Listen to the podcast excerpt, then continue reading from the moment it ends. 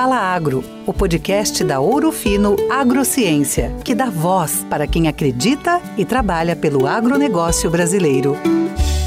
Olá pessoal, está no ar o sétimo episódio do podcast Fala Agro. Sejam muito bem-vindos, começando mais um programa. E hoje nós vamos falar aí da principal cultura do agronegócio brasileiro, que é a soja, um segmento muito importante para a nossa economia o Brasil colheu na safra 2019-2020 mais de 120 milhões de toneladas do grão, uma super safra brasileira de soja. E nosso convidado de hoje para fazer um balanço sobre a temporada 2019-2020, falar sobre produção, produtividade, os destaques aí, também os pontos de atenção, é o Leonardo Antolini, o diretor de pesquisa do grupo Klefman. Léo, tudo bem? Como vai? Seja muito bem-vindo. É um prazer tê-lo aqui novamente conosco no nosso podcast. Obrigado, Henrique. Obrigado pelo convite novamente. Uh, sejam muito bem-vindos a esse novo conteúdo que nós vamos falar do mercado de soja hoje. Bom, o Brasil colheu então uma super safra de soja, bons rendimentos nas lavouras de modo geral. Mas o que, que você destacaria para nós uh, nessa temporada que chegou ao fim em relação à produtividade, a área e o desempenho das lavouras também uh, nas mais diversas regiões do Brasil. Henrique, nós tivemos uma área aí praticamente 36,8 milhões de hectares, né, uma produção quase 5 pontos acima do ano passado, chegando em quase 120 milhões de toneladas, algumas expectativas ainda mais altas, falando 122 milhões de toneladas, e produtividade recorde em vários estados, como Mato Grosso, uh, Paraná, Goiás, São Paulo, Tocantins, Maranhão, grandes regiões produtoras. Né? Uh, o ponto principal que a gente vê de impacto negativo na produtividade foi o Rio Grande do Sul.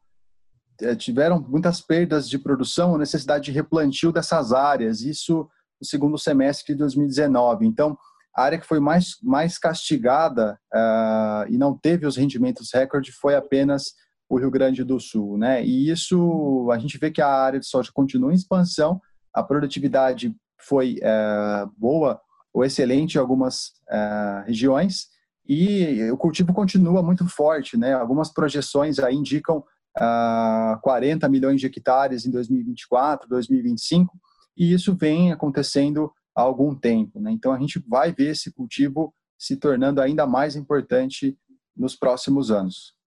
Vamos falar um pouco agora do segmento de defensivos agrícolas, especificamente do setor de inseticidas, que é muito importante nesse mercado de soja. Qual ou quais foram então as principais mudanças no manejo dos agricultores com relação ao uso dos inseticidas? Nós tivemos algumas mudanças no mercado de inseticidas e foram um dos, dos segmentos que mais apresentaram alterações. Uh, no mercado de percevejos e sugadores em geral, a gente teve um aumento da presença de produtos à base de neonicotinoides e penetroides. É, com relação aos produtos de choque, nós tivemos a maior penetração e maior entrada de acefatos, principalmente, né? Alguns produtos que, uh, para o produtor, ficaram um pouquinho mais caros e até com níveis de preço se equiparando aos produtos misturados com neonicotinoides e piretroides. Isso no mercado de percevejos e sugadores, tá? No mercado de lagartas, a gente vê uma substituição de produtos à base de diamidas, fisiológicos e knockdown por alguns produtos mais caros, é, sobretudo benzoato e outros produtos que têm um, um, um foco um, mais premium ali, né? É, no caso de lagartas, a gente vê essa queda de adoção, muito causada pela adoção das tecnologias BT mais RR, que facilitam um pouco a vida do agricultor em relação a esse tratamento. Né? O principal, a principal lagarta ainda um, que causa mais dor de cabeça é a Spodoptera, né? e todas as outras ainda têm um nível de controle bem interessante por essas tecnologias. Então, é, a dor de cabeça do agricultor hoje, é, no, no, caso de inseticidas, são os percevejos, sugadores e, claro, a Spodoptera. Certo. Falando um pouco agora dos fungicidas, nós tivemos aí destaque de outras doenças que já são conhecidas dos agricultores, mas que nessa última temporada vieram com mais intensidade nas lavouras, que foram o mofo branco e também a mancha-alvo. O que, que essas duas doenças modificaram ali o manejo dos agricultores quanto ao uso dos fungicidas, Léo? Perfeito, Henrique. O mercado de fungicidas, ele é principalmente dominado pela ferrugem, né? É o grande ponto é, desse mercado, é, que continua ainda como líder de mercado. Mas a mudança grande vieram desses alvos que você comentou. A mancha-alvo foi bastante crescente, sobretudo no Mato Grosso. A gente sabe que, essa, que esse foco ele é sazonal e tem a ver com o clima daquela, daquela região. Né? Dos estados do Cerrado né, e, e, e Mapitobá, a gente tem até uma mudança da importância entre ferrugem e manchas em geral. É, geralmente o produtor ele faz a aplicação de fungicida direcionado para ferrugem. Hoje em dia, essas doenças elas se tornaram a primeira, é, a, a, primeira opção para ele escolher uns, alguns produtos. Isso abre mais espaço para produtos à base de carboxamidas e também multissítios, sejam eles mancozeb, clorotalonil, é, os cúpricos e afins. Tá? A gente viu também é, um aumento de multissítios com carboxamidas nas aplicações de fungicidas. Isso é muito interessante porque mostra que o produtor ele está é, entendendo a importância de ter o multissítio nesse manejo, tá? Porque isso acaba é, fazendo manejo de resistência de ferrugem, principalmente, né? E colocando junto com moléculas mais novas, você tem uma proteção dessa tecnologia é, por mais tempo. Isso a gente vê acontecendo não só com os multissítios, mas também com triazóis uh, solteiros, né, aplicados junto com os fungicidas mais tradicionais. Então, o mercado de mistura em fungicidas uh, puxou bastante o mercado para cima. E claro que com destaque aí para mancha-alvo e, e, e, mofo branco, que foram realmente as doenças que mais cresceram nesse período e mais deram dor de cabeça para o agricultor em algumas regiões. O mercado da soja ele já é reconhecido por ser um dos mais, se não o mais disputado aqui no agronegócio brasileiro, com um processo aí de profissionalização mais intenso ainda. Tendo em vista a adoção dessas novas tecnologias, como que está o perfil desse sojicultor brasileiro, dessa nova geração de agricultores que está chegando ao campo, Leonardo? Perfeito, Henrique. A gente vê isso se refletindo nos números, com certeza. Né? Hoje, a maior parte da área de soja do Brasil está nas mãos de pessoas uh, de 30 a 40, 50 anos. Né? Algumas regiões bastante tradicionais, com pessoas uh, de 50 ou, ou, ou mais, uh, mais idade, uh, vem se passando pelo processo de sucessão. Né? Então, os produtores com até 30 anos, pessoas bem jovens, né, já estão à frente dos negócios. E ainda quem não está à frente do negócio como um jovem produtor, já dá os seus pitacos, as suas influências na hora de tomar a decisão naquele centro de compras. Né? A gente vê que é, a presença da internet como fonte de informação, trazendo ali toda a parte de indicação prévia até você chegar numa loja, numa revenda para fazer a compra realmente daquele produto, é muito importante.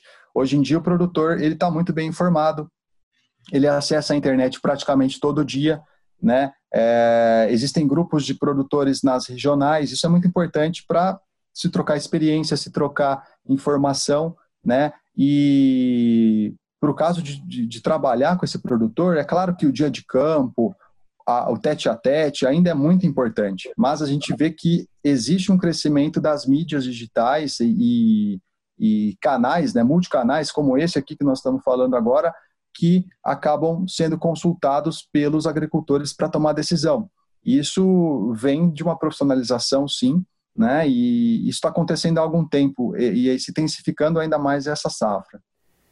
Bacana, Léo. Vamos falar um pouco agora do mercado externo. Nós tivemos nos últimos dias um acirramento na disputa comercial entre China e Estados Unidos. É, o que, que, você acha que isso pode trazer de reflexo para as exportações brasileiras de soja? O agronegócio brasileiro pode se beneficiar ainda mais dessa disputa ou não? Particularmente, eu estava bem otimista com a primeira fase do acordo comercial que tinha sido assinado por China, por China e Estados Unidos uh, recentemente, né? Mas o posicionamento que foi dado na época foi que poderiam haver medidas de retaliação. E elas aconteceram dia 1 do 6 eh, mais recentemente com a paralisação da importação de alguns produtos agrícolas dos Estados Unidos pela China, né, inclusive soja. Para nós, é uma boa oportunidade porque quem é o próximo fornecedor disso no mundo? Né? O Brasil. É claro que uh, esse mercado continua fluindo, os navios continuam embarcando, a gente não teve problemas logísticos tão fortes assim em relação a essa exportação, mas o ponto que fica é que isso pode derrubar o preço da soja lá em Chicago.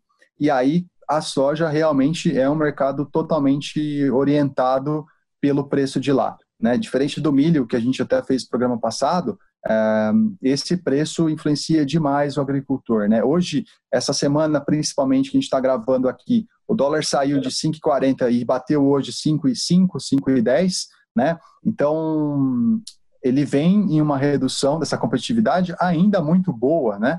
Ainda muito boa com cinco reais, mas se ele fizer a conta em dólar, como a maior parte dos insumos são negociados em dólar em algumas regionais, ele precisa ficar bem atento nesse período, porque Uh, o importante é ele se proteger, né? travar os contratos, deixar alguma coisa claro para ele ter algum ganho ali exposto, mas se proteger, travar as margens, travar os custos, isso que é importante. Tá certo, Léo, muito bom. Vamos aguardar aí para acompanhar os novos capítulos dessa disputa comercial que está se tornando uma verdadeira novela, né? Uma trama internacional entre a China e os Estados Unidos. Aguardar e acompanhar de perto os próximos capítulos. Mas obrigado aí pela sua participação. Você sabe que é um prazer tê-la aqui conosco. Deixo o podcast Fala Agro de portas abertas para que venha mais vezes. Obrigado, Henrique. Obrigado time Orofino. Desejamos muito sucesso para vocês e para todos os agricultores do Brasil. Um abraço. E assim, pessoal, chegamos ao final de mais um episódio do nosso podcast. Nós vamos ficando por aqui. Eu agradeço imensamente você aí de casa que nos acompanha semanalmente nesse trabalho de levar informação relevante aos agricultores, né, os principais fatos aqui, boletins, análise do agronegócio brasileiro. Afinal de contas, informação não é remédio, mas ajuda a prevenir. Obrigado, eu espero vocês na próxima semana. Um forte abraço, até lá!